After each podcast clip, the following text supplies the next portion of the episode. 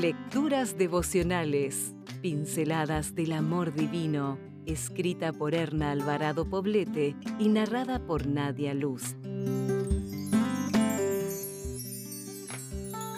19 de febrero. Una mujer comprometida. Nunca se apartará de tu boca este libro de la ley, sino que de día y de noche meditarás en él para que guardes y hagas conforme a todo lo que está escrito en él. Josué 1:8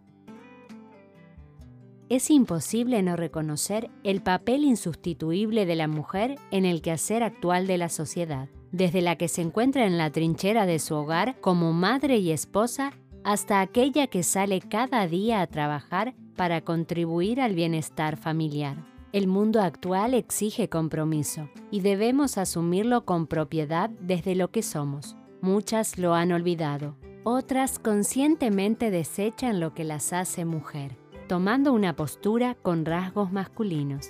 Las mujeres comprometidas comenzaron haciendo un compromiso con ellas mismas.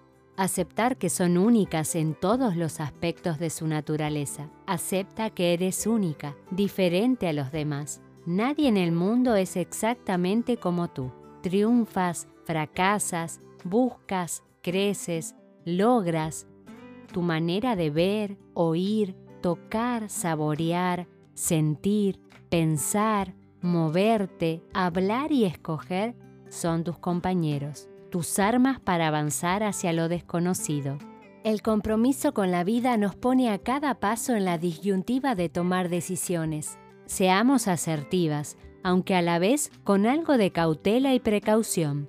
Como dice Virginia Satir, busquemos lo que nos es útil, desechemos lo que nos sirve, exploremos lo que necesitamos, lo que todavía no tenemos, démonos permiso para crear.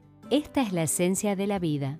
No esquives la novedad por miedo a fracasar. Cada día trae cosas nuevas que aprender y disfrutar. Sin embargo, no olvides que Dios no nos usa por los grados académicos que tengamos, sino más bien por un corazón humilde, inclinado a hacer su voluntad bajo cualquier circunstancia. Sé una inspiración para las mujeres que te observan. No consideres a nadie como inferior a ti, pero tampoco te veas a ti misma como alguien insignificante. No intentes cubrir tu baja estima exagerando los errores de las demás, jactándote de tus aciertos.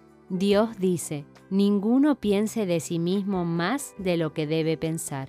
Antes bien, cada uno piense de sí con moderación, según los dones que Dios le haya dado junto con la fe. Dios bendiga el quehacer que te traerá este día antes de comenzar, inclínate reverente ante Él y con humildad suplica para que su presencia no te abandone. Si desea obtener más materiales como este, ingrese a editorialaces.com.